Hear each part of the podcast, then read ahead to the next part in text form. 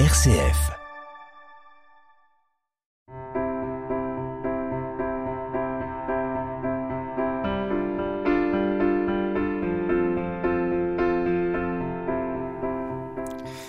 Carte blanche euh, avec aujourd'hui euh, Camille Morera. Euh, vous allez découvrir une jeune fille de 20 ans passionnée par le journalisme. C'est notre stagiaire de ces deux mois et à la réalisation technique, c'est notre fidèle Marc Hiver.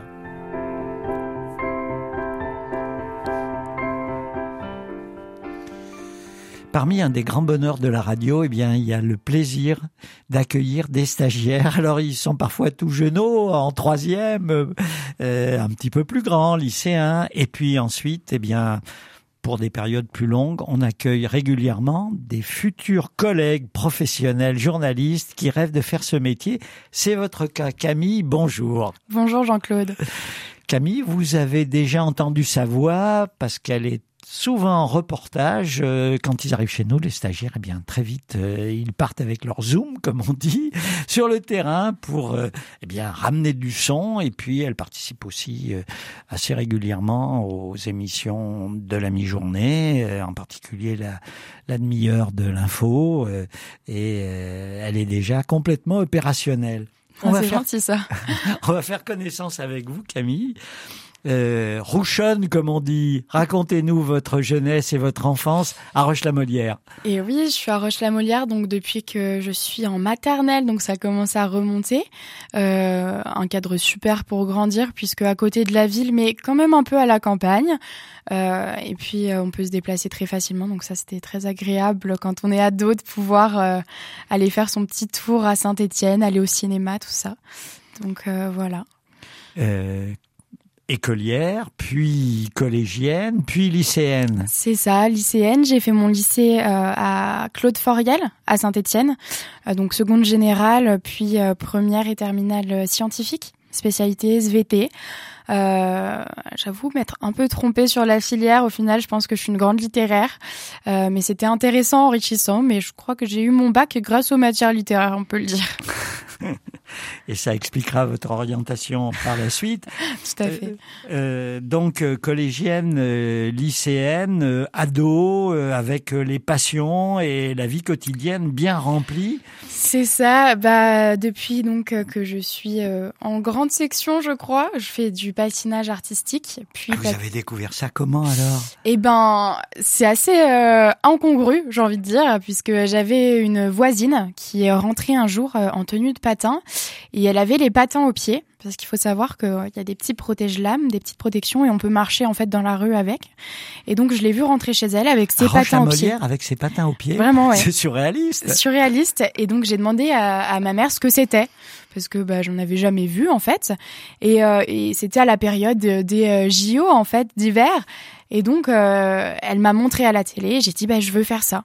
Et donc l'année suivante, et elle m'a Vous aviez 5 ans. Euh, 5 ans, oui, c'est ça. Donc euh, bah, c'est vraiment par le hasard des choses au final que j'en suis arrivée là et, euh, et, sans regret. Et puis pour la petite anecdote, euh, j'ai fait mon premier cours et puis en fait ma mère regardait et en une heure de cours j'ai dû tomber une cinquantaine de fois. Et elle s'est dit elle va sortir de glace et elle va me dire maman plus jamais je veux faire ça. Je veux faire du judo de la guitare quelque chose où je peux rester debout. plus jamais du patin. C'est ça. Et en fait je suis sortie et j'ai dit euh, c'est bon c'est ça que je veux faire. Euh, on revient euh, demain quoi. Donc euh, c'était étonnant. Bon, maintenant je tombe beaucoup moins, heureusement. Mais euh, mais oui, c'est c'est un sport au début qui qui est pas facile parce que beaucoup de chutes. Mais au final, c'était vraiment le défi d'arriver à tenir debout et, et ça m'a plu. Alors, ça veut dire aussi fréquenter la patinoire de Saint-Étienne, cette patinoire euh, qui est à la fois extrêmement fréquentée et en même temps quand même pas terrible, terrible pour la pratique de haut niveau. C'est terrible parce que je pense qu'on a la chance d'avoir un staff, que ce soit la présidente du club Christine Fou ou euh, la coach Myriam Marie et son assistante Maëva Barret qui sont incroyables. Euh, c'est des professionnels qui sont reconnus et extrêmement compétentes, mais malheureusement on est bloqué par euh, ces barrières. Il faut savoir qu'une piste olympique, ça fait 60 par 30 mètres et nous on a une 30-30 à Saint-Étienne. C'est la moitié d'une piste euh, réglementée. Donc euh, bah, évidemment, c'est difficile. Hein. Une patinoire qui est épisodique là aussi, parce que ah bah oui. c'est pas ouvert toute l'année. Hein.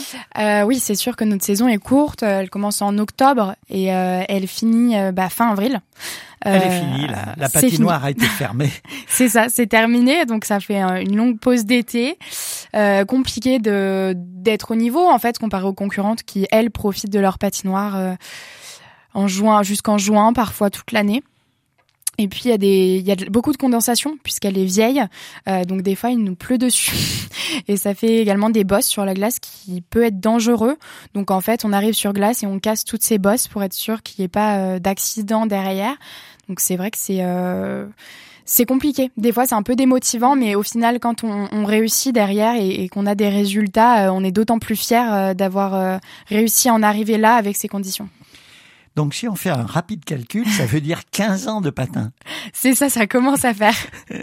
15 ans de patin et puis la découverte aussi d'une pratique collective qui est moins médiatisé, disons que euh, bon, ce qu'on voit habituellement à la télé, comme vous l'aviez vu quand vous étiez toute petite, mais euh, qui euh, procure aussi d'autres sensations. Le patin en équipe, expliquez-nous alors les étincelles. Les étincelles. Alors quand on est petit, à la fin d'année, on, on, participe au gala de fin de saison. Et, et à ce gala, il y a enfin, il y a énormément de passages des grandes, enfin, on va dire entre guillemets. Euh, donc, c'est les filles les plus âgées qui sont au lycée ou jeunes adultes et elles patinent en équipe, donc minimum 12 jusqu'à 16 et elles patinent ensemble, elles font des figures, euh, elles s'entrecroisent, elles font des cercles, des blocs et euh, c'est très impressionnant en fait de voir 12 à 16 personnes faire exactement les mêmes mouvements en même temps sur des patins en plus. Et, euh, et donc, euh, quand on est un peu petit, on regarde les grandes et, ça fait envie. Et euh, j'ai eu la chance, quand j'ai eu 10 ans, euh, que ma coach, donc Mireille Marie, me propose de tester la synchro. Ça s'appelle le, patinage synchronisé, mais nous on dit la synchro. La synchro, bien sûr.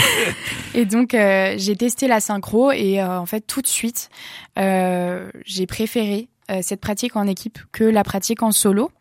parce que bah voilà, on est avec les copines, on a le même âge, on partage tout en même temps et, euh, et, chaque déplacement est fait en équipe. Le stress se partage aussi. C'est c'est vraiment différent euh, et on a toujours quelqu'un avec qui grandir, avec qui euh, patiner. Donc c'est vraiment incroyable et, et, cette progression, elle se fait main dans la main avec les autres personnes et avec la coach et, euh, et c'est ça qui m'a fait apprécier cette discipline. J'ai quand même continué de patiner en solo jusqu'à mes 16 ans en compétition, mais euh, c'était pas pareil. Et euh, j'aimais moins, donc j'ai préféré arrêter. Puis à 16 ans, c'est compliqué, on est au lycée. On a des amis euh, qu'on a envie de voir, une famille dont on a envie de profiter aussi, et, et ça a commencé à faire beaucoup d'heures. Donc j'ai choisi de me concentrer sur sur le patinage synchronisé. Et alors le patinage synchronisé, ça veut dire quand même des entraînements très réguliers et une vie qui est réglée par ben, le sportif de haut niveau. C'est ça, euh, clairement, euh, j'étais, euh, j'ai eu des périodes où du lundi au samedi inclus, j'étais à la patinoire, donc tous les soirs après l'école, parfois tôt, euh, dans l'après-midi, des fois, à 17h, euh, j'étais déjà à la patinoire et jusque tard, jusqu'à 21h15. Euh, donc ça veut dire aussi ne pas manger avec sa famille, ça veut dire devoir faire ses devoirs très rapidement. Ou, le soir tard, ou le week-end. Ou... C'est ça, et ça veut dire que plus tard au lycée, quand les copains ils sont en soirée ou qui vont au ciné ensemble, bah nous on n'est pas là. Mais au final, c'est c'est vraiment incroyable, je trouve, de, de, de faire ça. Et j'ai vécu des moments incroyables. On a la chance de, de faire des déplacements. Euh, donc ça va de Montpellier à Brest, euh, au Havre. Alors le dernier, le dernier, parce que ça, si j'ose dire, c'est la l'apothéose d'un parcours magnifique avec vos copines de l'étincelle. À 12 ou à 16 Alors nous, on est 13. et euh, oui, donc euh, on a été à Brest le dernier week-end d'avril.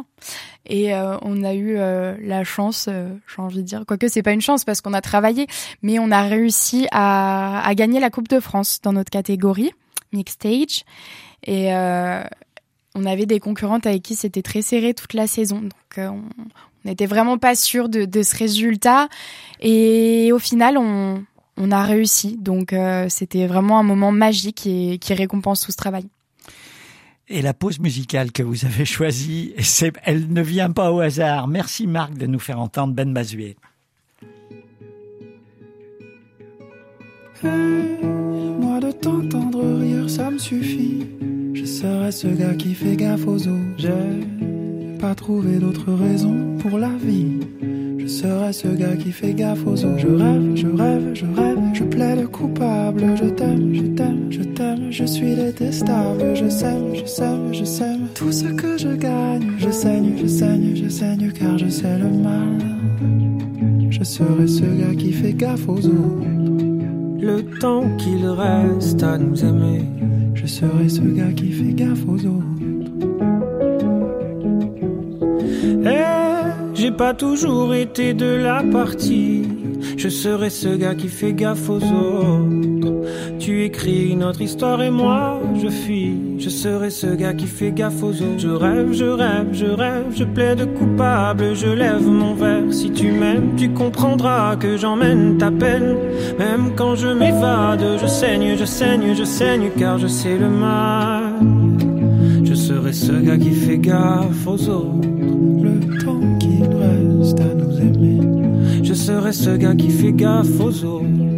Qu'est-ce que tu vois dans mes yeux? Qu'est-ce que tu crois que je veux? Qu'est-ce que tu vois dans mes yeux? Qu'est-ce que tu crois que je veux? Qu'est-ce que tu vois dans mes yeux? Qu'est-ce que tu crois que je veux? Ben Bazué qui nous quitte avec euh, Camille Morera. Vous avez choisi Ben Mazuet, je serai ce gars qui fait gaffe aux autres. J'ai envie de dire, je serai aussi cette fille qui fait gaffe aux autres. C'est pas un hasard que vous ayez choisi cette chanson, Camille. Non, c'est pas un hasard. C'est vrai que cette chanson, avec euh, toute mon équipe, donc euh, on l'apprécie tout particulièrement parce que bah quand on fait un sport d'équipe, on doit aussi faire avec euh, les humeurs, les difficultés, les épreuves que que chacun vit en fait, et et on doit faire attention attention aux autres et attention à soi. Et donc, euh, c'est vrai que cette musique, euh, elle me plaît tout particulièrement. Avec vous, Camille, on parcourt votre jeune vie, 20 ans, et puis, euh, eh bien après le lycée, toujours en continuant la compétition à un haut niveau, euh, bah, c'est les études supérieures. Vous faites du droit. Manifestement, c'est pas l'enthousiasme. Eh ben, en fait, j'ai adoré mes études de droit. J'ai fait donc euh, une première année et une euh, que j'ai réussi, et une deuxième année que je n'ai pas terminée. Euh, en fait, j'ai adoré les matières, l'apprentissage que j'ai pu avoir, et puis je trouve que c'est quand même très concret ce qu'on apprend, donc euh, c'est intéressant. Mais euh, c'est vrai que les métiers du droit sont, pour la plupart, faits de beaucoup de bureaucratie, et ça, ça me plaisait pas. j'ai besoin de bouger, je suis un peu une hyperactive. Et j'ai besoin aussi d'aller à la rencontre des, des gens, en fait, des personnes et du monde qui m'entoure. Et c'est vrai que j'avais hésité euh, entre partir en droit et aller en journalisme.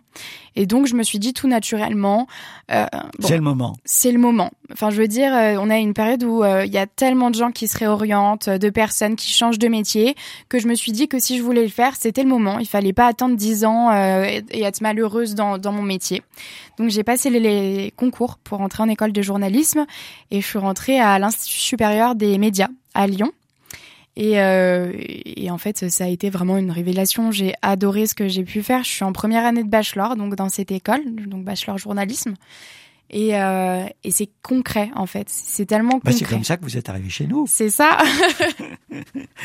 voilà. Alors trois ans d'études euh, et vous voulez toucher un peu à tous les métiers du journalisme, euh, la presse écrite. Vous êtes d'ailleurs déjà un peu correspondante de presse. C'est ça. Je suis correspondante euh, pour le journal Le Progrès, donc pour la commune d'Unieux et un petit peu Roche-la-Molière. Et euh, ça m'a permis donc d'avoir une plus grande expérience en presse écrite de ce que c'est et de me faire la main aussi parce que ça m'a appris à écrire euh, de plus en plus rapidement mes articles.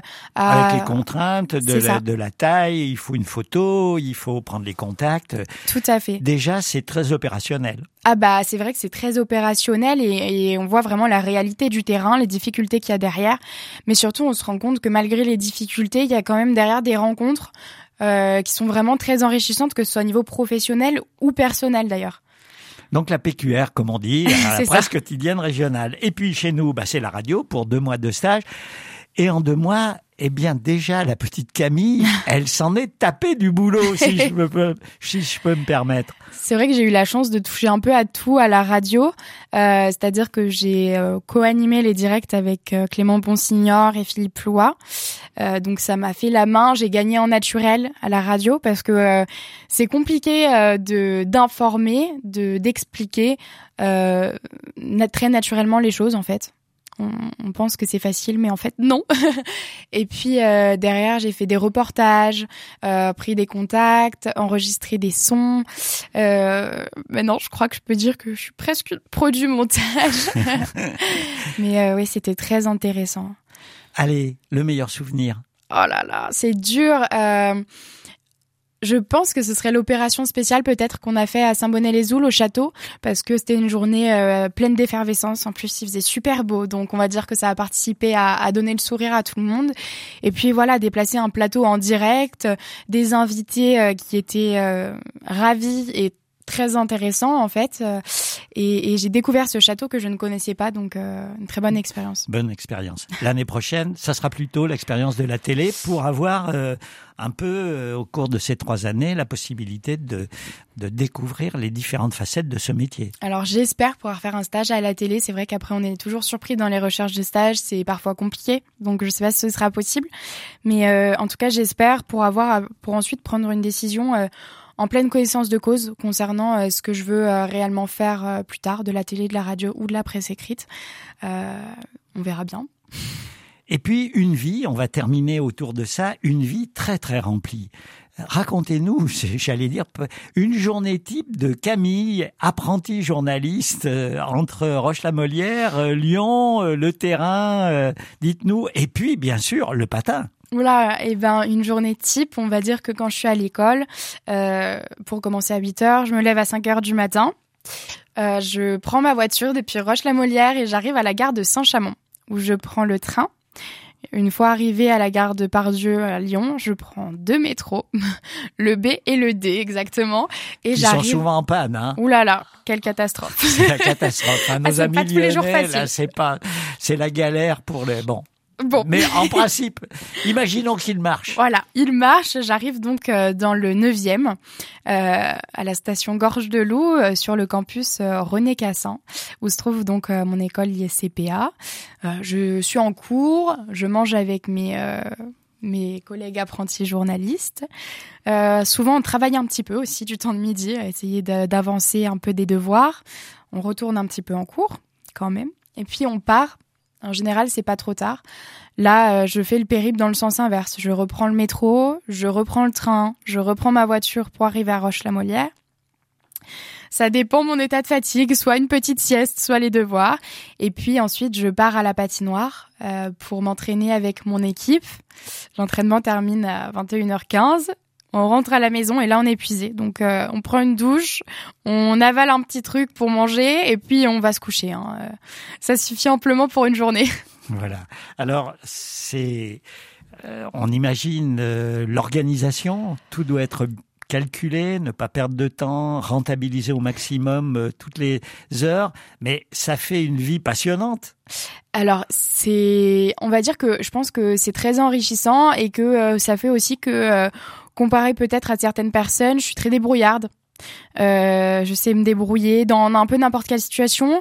Euh, je suis quelqu'un qui est très organisé, mais euh, j'ai dû apprendre à faire face aux imprévus. Et finalement, c'est quelque chose pour laquelle je suis assez reconnaissante parce que, eh ben, dans le journalisme, c'est nécessaire aussi. Donc, c'était important de savoir faire ça et et puis euh, c'est quand même euh, faire plein de choses, mais plein de choses qui me plaisent. Donc euh, je le subis pas non plus. Oui, j'accumule un peu de fatigue, mais c'est pas grave. On dort le week-end et, et j'apprends et, et, je suis contente au quotidien. Donc non, je suis ravie. Une belle vie. c'est ça, une belle vie. Allez, un dernier petit clin d'œil. Un conseil de lecture, un conseil de sortie au cinéma, un conseil de sortie au, au concert. Alors moi, je dirais que c'est aller toucher un peu à tout en fait, juste tout simplement, que ce soit lire un bouquin par an. Euh, là en ce moment, je lis un livre de Virginie Grimaldi, Une belle vie, qui vient de sortir. Je trouve que c'est un roman, c'est pas prise de tête en fait, c'est juste sympa quand on a des journées remplies. Je pense qu'il faut pas trop s'encombrer et, et voilà. aller à un concert si on a envie, voir le film à la mode ou pas d'ailleurs, mais s'amuser, se vider un peu la tête. Voilà. Merci Camille. Bon vent pour la suite. On a été très très heureux de vous avoir parmi nous. Il y a encore quelques quelques quelques jours pour avoir le plaisir de vous entendre à l'antenne. Merci à Marc pour la réalisation technique et à bientôt pour un nouveau numéro de Carte Blanche.